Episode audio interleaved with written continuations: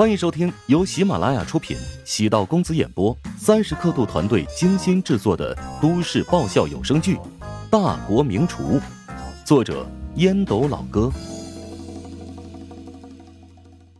第五十七集。女老板送上一杯亲手磨制的卡布奇诺，并笑说：“今天她可以免单。”韩冰很随性的说了一声谢谢。对于这种善意的信号，韩冰必须要保持默认。如果是个新手，可能会觉得免单很不好意思，显得自己很没有绅士风度。但是对于情场老手而言，这是对方故意留下的机会。从心理学角度。当你欠了别人的恩情，你才会有理由回请对方。你请我，我请你，一来二去，彼此的关系才能从片面之交发展到更深层次。门口的迎宾风铃响起，一个身材结实的男子闪入，眼神下意识的扫视了四周。他是个对陌生环境特别警惕且敏感的人。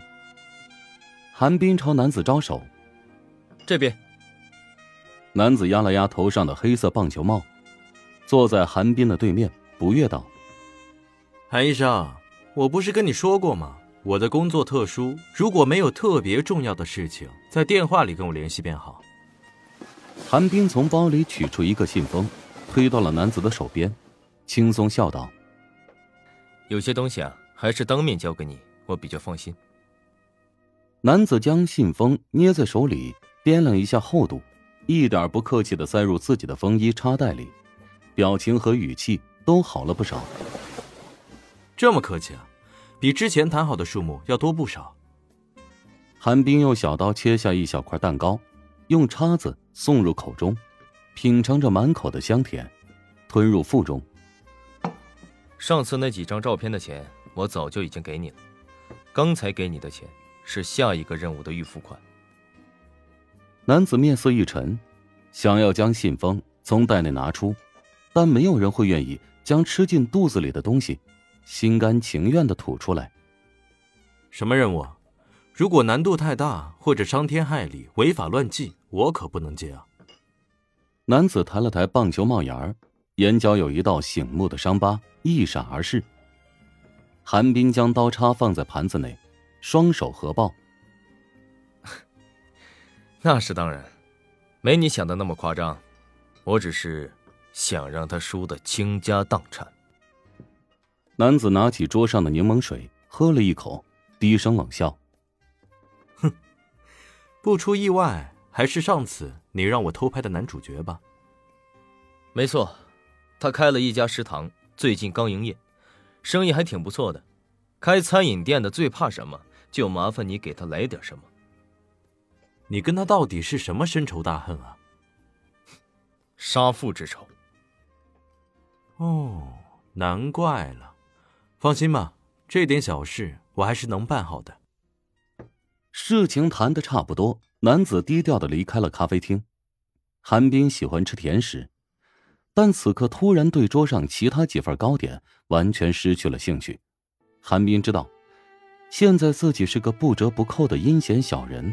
但他难以忘记陶如雪的一颦一笑。如果她离开自己，嫁入豪门，韩冰心里或许还能平衡。没想到，陶如雪竟然嫁给了一个毫无名气、刚毕业没多久的穷酸小子。当陶如雪情绪崩溃的跟自己哭诉的时候，他只觉得心脏都被撕碎了。他觉得自己应该为陶如雪做点什么。如果陶如雪现在……跟那个穷酸小子离婚，韩冰会毫不犹豫的跟他求婚。人呢，最怕处于这种四分五裂的情感状态，一不小心误以为自己是情圣，自己都能给自己感动了。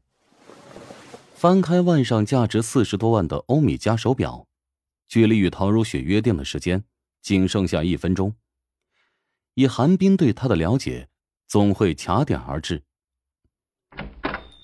陶如雪已经习惯了，每到任何地方，所有的目光都聚焦在自己身上。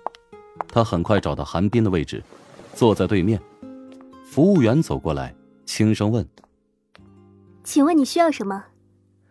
一杯拿铁，桌上的甜品照样再来一份。不用了，我待会儿就走。服务员狐疑的望着韩冰，韩冰有些尴尬，但还是不失绅士风度的朝服务员点头，暗示他可以离开。怎么，有急事吗？这个东西还给你，不过已经是一堆碎片了。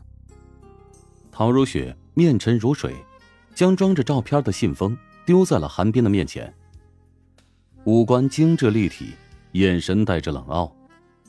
韩冰吃惊的望着陶如雪，尴尬笑道：“什么意思？如果照片的女主角是别人，我或许会相信照片的真实性，但对象是我的妹妹，我对她的性格很了解，绝对不会做出让人背后指指戳戳的丑事。韩冰。”我原本以为你是一个温暖的人，没想到你肚子里有太多的阴谋诡计。如果这些照片有一张散落在外面，我肯定追究你的责任。请你以后跟我保持距离，不要让我过去尚存的一些美好回忆彻底消失。我们或许还能以普通朋友相处。陶如雪说完这些，轻轻拎起隔壁位置上的手包，头也不回的朝门外走去。如雪，你听我解释啊，别走啊，如雪。韩冰想要挽留陶如雪，最终没有勇气付诸行动。自己如今在陶如雪心中的形象肯定很差。之前偷偷放药的事情，就曾经被乔治戳穿，现在更是安排人调查她的丈夫和妹妹。虽说是为了陶如雪好，但总感觉有些阴险和卑鄙。韩冰有种偷鸡不成蚀把米的感觉，他懊恼自己。忘记陶如雪的自尊心特别强，尤其是在维护家人方面，更是从不退却。乔治或许对他而言只是徒有虚名的外人，但陶如霜却是他的亲妹妹。作为姐姐，怎么可能不维护妹妹的名誉呢？关起门来吵架，打开门会一致对外。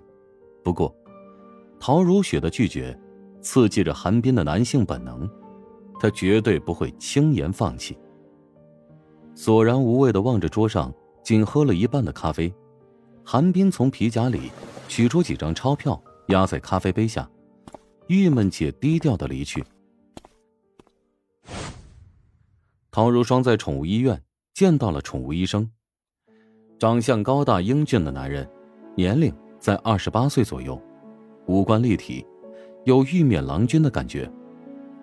宠物医生名叫涂辉，他仔细检查了一下小狗的情况，皱眉道：“他的情况比想象中要复杂，感染了细小病毒，得放在我这边观察三到六天。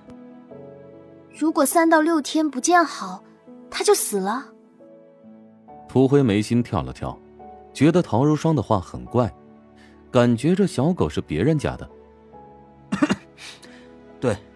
这种病致死率比较高，但并非没有希望。进狗市听天命，那就拜托你了。涂辉下意识舔了一下发干的嘴唇，怎么感觉陶如霜像是在骂人呢？陶如霜在前台付了六天的治疗费，再看到那只狗时，已经被关进笼子，放入隔离的房间。他突然通了灵性，萎靡不振的望了一眼陶如霜，竟废了一声。陶如霜刹那间鼻子酸涩，差点落泪。原本觉得陶如霜跟这只狗的感情很一般，但见到人狗依依不舍的场景，涂辉意识到自己大错特错。陶如霜应该是将悲痛化在心里，坚强的忍耐。他并不知道，陶如霜只是觉得自己曾跟这只狗的遭遇相似。小时候，他有一次来大姨妈。疼得死去活来，在家里待了一天，都没有任何人帮他。别人都觉得陶家女儿锦衣玉食，吃喝不愁，处处高人一等。但陶如霜和陶如雪的童年并不幸福，父亲懦弱，母亲强势，两人见面小吵，三天必有一次大吵，而且当着他们的面久而久之，陶如霜和陶如雪。开始封锁自己的心灵，姐姐变得骄傲，自己变得孤僻。正因孤僻的特质，使得陶如霜显得与众不同。本集播讲完毕，感谢您的收听。如果喜欢本书，请订阅并关注主播。喜马拉雅铁三角将为你带来更多精彩内容。